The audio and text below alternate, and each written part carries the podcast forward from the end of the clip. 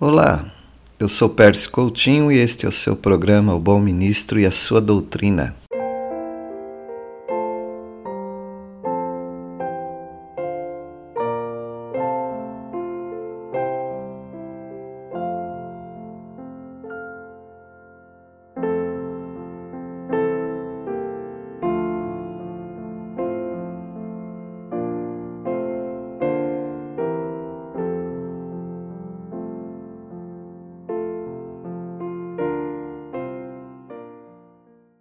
Êxodo capítulo 2, nós estudaremos sobre a proteção e a precipitação também.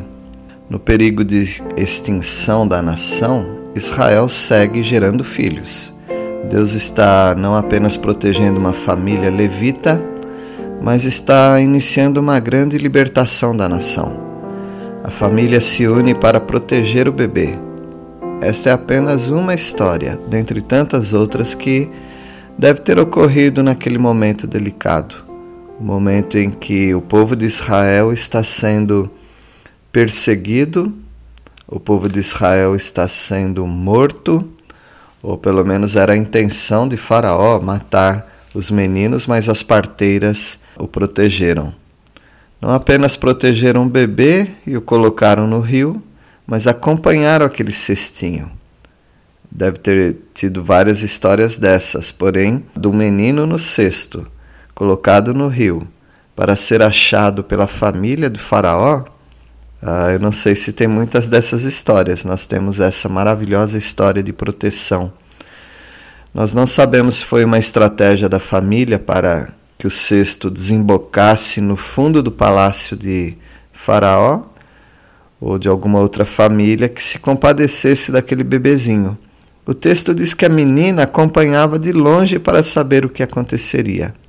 O que é totalmente certo é que Deus estava protegendo esse bebê. Eu não imagino esse bebê uh, chegando ali por sorte. Também não imagino a arca de Noé vagando por aquelas águas perigosíssimas do dilúvio sem que Deus estivesse com a sua mão guiando, protegendo.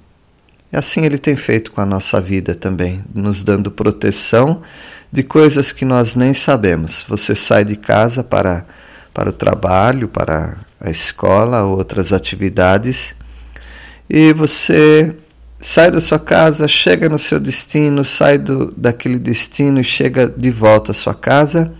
É como se fosse uma, uma rotina despreocupada em que todas as coisas dão certo todos os dias e nós nem paramos para pensar quantos perigos ao nosso redor foram foram impedidos de chegar até nós por causa da proteção que o nosso Deus nos dá. A filha de Faraó foi movida de compaixão.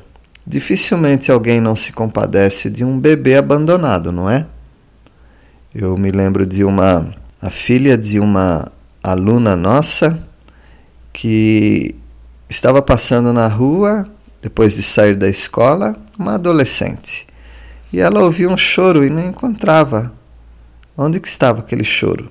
Aí ela viu um, um saco, desses sacos de, de lixo que ficam na calçada, e ela viu ali um bebezinho já com formigas em cima do, do bebezinho. Aí ela tirou aquele bebezinho dali e chamou já alguém que levou para o hospital e salvaram aquele bebê. Quantas histórias de bebês abandonados? Raramente você vai encontrar uma pessoa que não se compadece disso. Certamente ela agiria contrário à ordem de Faraó. E ela não matou o bebê, sendo que era um menino. A irmã do bebê se ofereceu para a filha de Faraó para esconder o bebê como uma hebreia. A ama que cuidaria do bebê era a própria mãe do menino. Ou seja, aquele bebê saiu da sua casa e retornou para sua casa. Ou seja, aquela ama que seria a própria mãe cuidaria daquele menino e ela cuidaria com o salário da filha de Faraó. No final, o homem que manda matar os meninos torna-se, sem saber, o grande benfeitor da família. É possível que o menino deixe a mãe com dois ou três anos, aí vai residir no palácio de Faraó. O nome desse menino é Moni. Moni significa tirado das águas, e para a nossa língua ficou Moisés. Assim foi a história da proteção de Deus para a família levita, e o menino Moisés se tornaria o libertador da nação de Israel. A carta aos Hebreus fala da escolha de Moisés pelo seu povo, abrindo mão dos prazeres que ele poderia ter ficando no palácio. Uma, uma linda história que nós encontramos em Êxodo capítulo 2, uh, ah, no versículo, dos versículos 1 até o versículo 10. E a partir do versículo 11, Moisés foi protegido por Deus para uma missão nacional. Deus via Moisés como aquele que libertaria o povo. Ele seria usado por Deus para proteger e para libertar a nação. Porém, até lá tinha muito que aprender. Ele começa com esforço próprio. Aqui há uma precipitação da parte dele e também uma fuga. Não era assim que Deus planejava libertar o seu povo. Moisés tinha tudo o que alguém poderia desejar em termos materiais mas ele era muito consciente de sua missão neste mundo libertar o seu povo. Ele preferiu defender seus irmãos hebreus a viver no luxo do inimigo. Certamente Moisés já presenciara outras vezes cena semelhante, mas agora resolve revidar em favor do povo, ou seja, ele viu um, um egípcio maltratando um judeu um hebreu, né? E aí ele foi apartar e ele acabou matando aquele egípcio. Enterrou no pior lugar para se enterrar uma pessoa, para esconder alguém. Enterrou na areia. Então você imagina lá que ah, aquela areia foi caindo, o vento levando, e aparece o dedão do pé daquele homem, o pé, e logo alguém o vê, e Moisés ficou sendo como de fato foi o assassino daquele egípcio. Como muitos já observaram, Moisés olhou para um lado, olhou para o outro, mas não olhou para cima. Se olhasse, saberia que Deus não aprovava o Moisés justiceiro. Libertador é diferente de justiceiro. Ele ocultou muito mal aquele cadáver na areia, estava determinado a ser o justiceiro do lugar não apenas contra os inimigos, mas do próprio povo. E aí ele se torna juiz por conta própria. A notícia de que ele matara um egípcio se espalhou rapidamente em apenas um dia. E até Faraó ficou sabendo e resolveu matar Moisés por isso. E Moisés achou melhor fugir para outra terra. Ele fugiu para Midian. A precipitação de Moisés custou um atraso da sua missão não, nós não sabemos dizer isso. Mas sabemos que Deus o prepararia para realizar a obra da maneira dele.